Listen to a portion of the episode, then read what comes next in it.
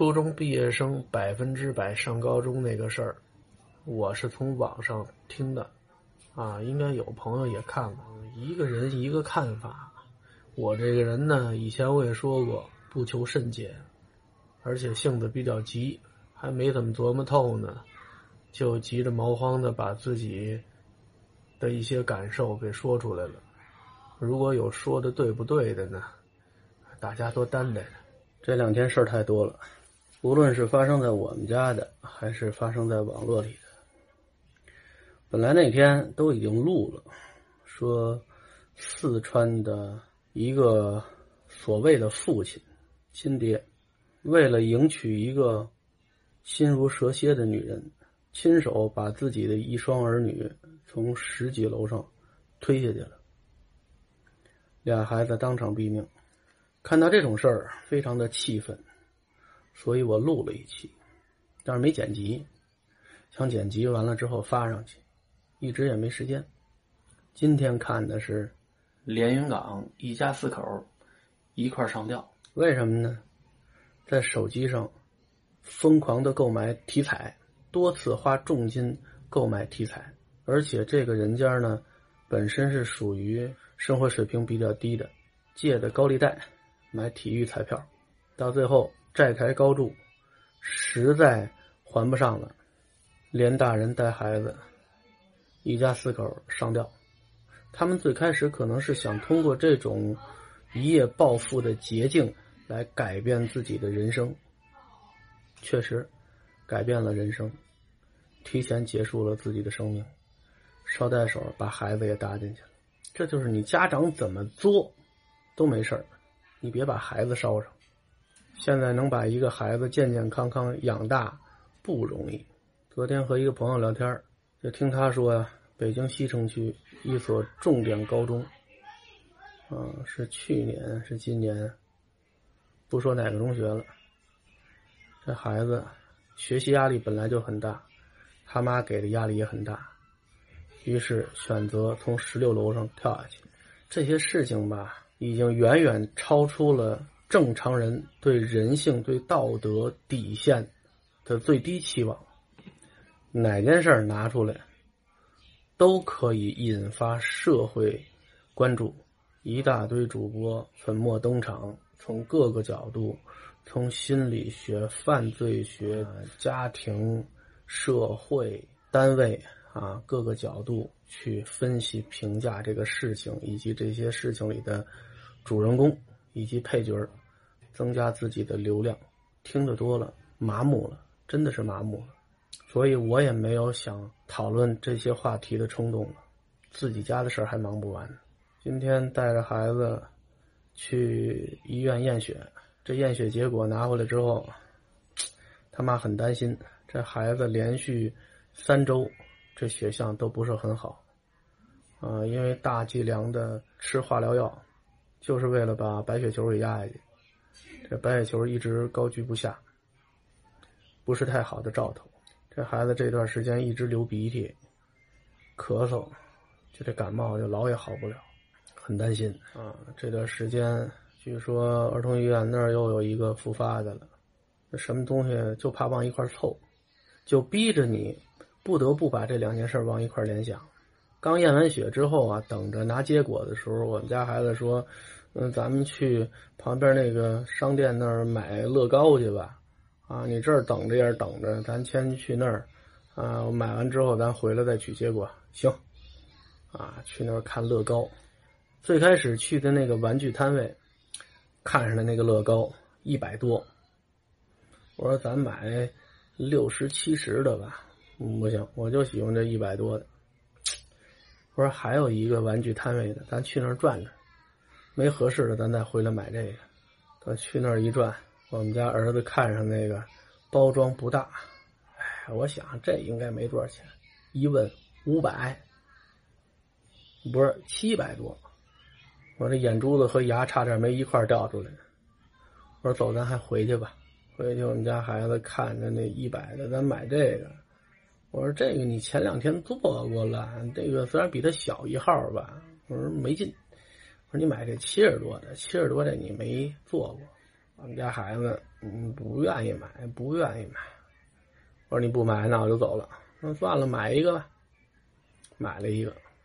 那我这个做完怎么办啊？我说这个做完，这个做完，你下回拉着你妈上这买了吧。我舍不得花这钱。买完玩具，回去去验血结果。验血结果上那些数值吧，我看的不是太明白。我看呢，差不多都在正常范围之之内。我拿回来给我媳妇看，我媳妇一看就看出毛病来了。哎，我说这不是在正常值之内吗？她说那是正常的孩子，他应该是在正常值之内，是这样的。咱们家孩子正常值应该是比这还低，他已经连续三周都这样，害怕了。我开始觉得。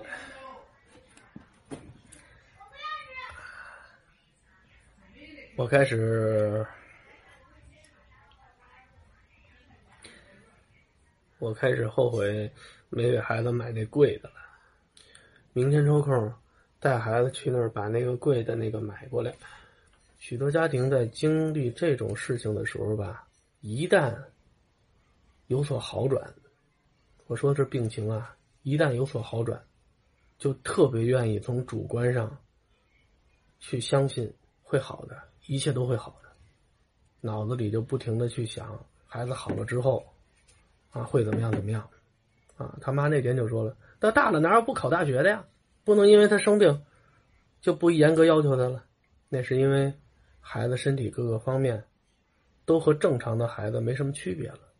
他妈已经开始在幻想着未来孩子上初中、上高中、考大学的。一些具体的事儿，好像那时候他已经忘记了，孩子病最重的时候，我们俩是怎么祈祷的。那时候我们就想，只要孩子这病能好了，这条命能保住，我们一定要让孩子健康快乐，不会逼着他去学这个学那个，不会像别的家长那样逼着他去考大学，不会给他那么大的学习压力。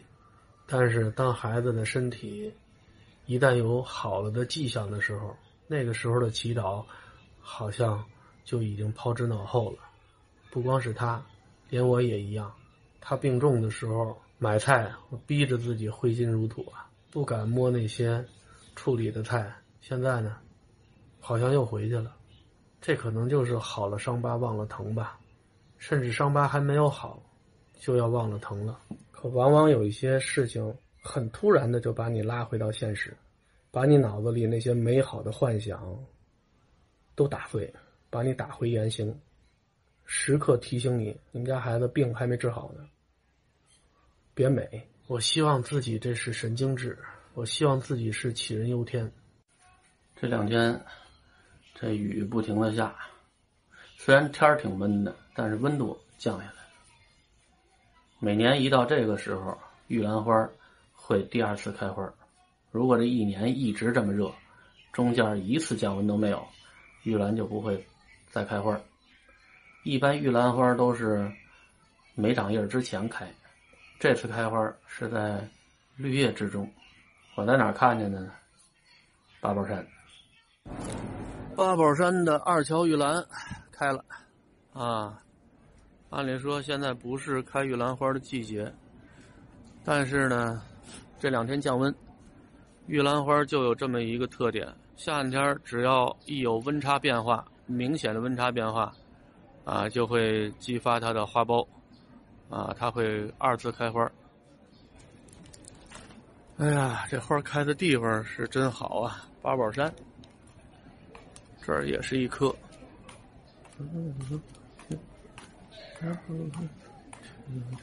我四姨去世了。啊，去那送她最后一程。这人啊，出生费钱，死也费钱。就是从这灵车上啊，把这老人的遗体连棺材搬到火化的那屋啊，就这么拖着走几步，一千四，真没看出来这一千四的价值是从哪儿体现出来的。或许人家认为只有你们儿女花了这一千四，才能体现出。对老人的孝顺啊，这有点跟那个卖保健品的似的，啊，你只有给你妈花这一万多块钱，买了这么个床垫啊，或者什么滋补品啊、养生用品啊，才代表你对老人孝顺啊。我记着我们同学他妈去世的时候，嗯，是他们哥俩，他们家俩孩子，还有我和我们同学啊抬的遗体。我不知道他们家那当初那是怎么收费的。那儿完事儿了，我在火葬场里头转了转。啊，我这人挺喜欢那种氛围的，庄重、宁静。看不同的家庭，这儿一圈那儿一圈没有想象中的那种悲痛欲绝，啊，嚎啕大哭。每个人脸上的表情不一样，有悲伤的，这悲伤大多是淡淡的悲伤。也可能那个最剧烈的悲伤留在和遗体告别的那屋里面去展示，也有满脸漠然的，其中还有不少喜气洋洋。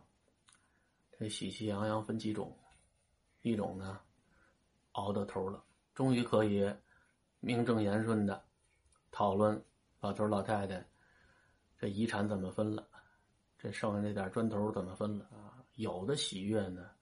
有的喜悦呢，是替老人高兴，再也不用受罪了，啊，缠绵病榻那么多年，想活活不了，想死死不了，痛不欲生，终于走了。还有喜悦的呢，就是好久不见了，好多亲属都是，如果不是这个人没了，许多亲属可能到死之前都没机会见面了，借这个机会。一个家族的人可以团聚一次啊！保不齐完事之后，外头再大吃一顿。中国人讲究吃，饭桌上可以解决一切问题。从生孩子开始，有过满月的、百天的、周岁的，每年的生日不说了。考上重点初中、考上重点高中、上大学，这都是好好吃一顿的借口。完事儿就是找个好工作，然后就是娶媳妇儿。对，必须得吃，而且得大吃特吃，然后呢，生孩子，这就转一圈了。如果中间两口子散伙了，有那想得开的也得吃，啊，这两边一边吃一顿。如果再婚，啊，那又是借口。前面这些饭局呢，都是自己可以参加的，啊，除了出满月、百天的时候，你没法直接上桌。啊，其他的你都可以亲自参参与，直到最后一次，你躺在炉子里头了，烧完你之后，人们去吃的那顿，你没法参与。好多人来这儿未必和死者有多亲密的关系，有多深厚的情谊，它只是一个礼数。什么人去火葬场的次数最多呀？就是退休职工特别多的那种单位。或者说职工年龄比较大的那种单位，里面的工会主席，啊，那你哪个人走了，你都得过来送一程。所以这种人呢，对于这里面的流程都非常熟，一些说道也非常了解。啊，为什么叫殡仪馆呢？仪说的就是一个仪式，啊，送最后一程，看最后一眼。看遗体、看遗容的时候，每个人心里想的都不一样。有可能躺着的这个是长辈，有可能是同辈，有可能是晚辈，甚至有可能是领导、同事，不同的身份。我估计每个人，甭管脑子里想什么，最终都会落在哪天我也会躺在这儿啊这个问题上。这是一个年轻人想起来很可怕的问题，年老的人想起来很淡然的问题，因为已经想了几十年了，大家谁都躲不开的。在这里的最后一刻，大家拼比的就是最后的那一点体面了。甭管生前你的生活是多么的贫困，多么的不如意，最后的结尾。尽量的让你体面，无论儿女孝与不孝，同事关系好与不好，最终给周围的人一个看上去很好的感觉。这个应该不叫虚伪，可能就是想让逝者走得更加的安心吧。今天的天儿呢也合适，头一天刚下完雨，我们这一路上零零散散的还掉几个点儿。八宝山我去过三次啊，二姑父去世的时候去过一次，我们同学他妈去世的时候去过一次，然后就是这次。啊，火葬场去过的次数挺多的，但不止这一处。我估计以后去的次数会越来越多，去的也越来越频，直到哪天我躺着进来，这就算到头了。